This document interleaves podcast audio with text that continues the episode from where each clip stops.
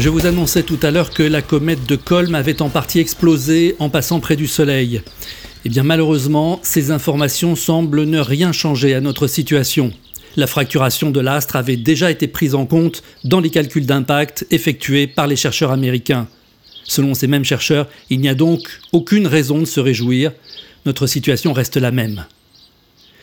Quelles sont donc nos chances d'échapper au pire? Eh bien elles sont minces.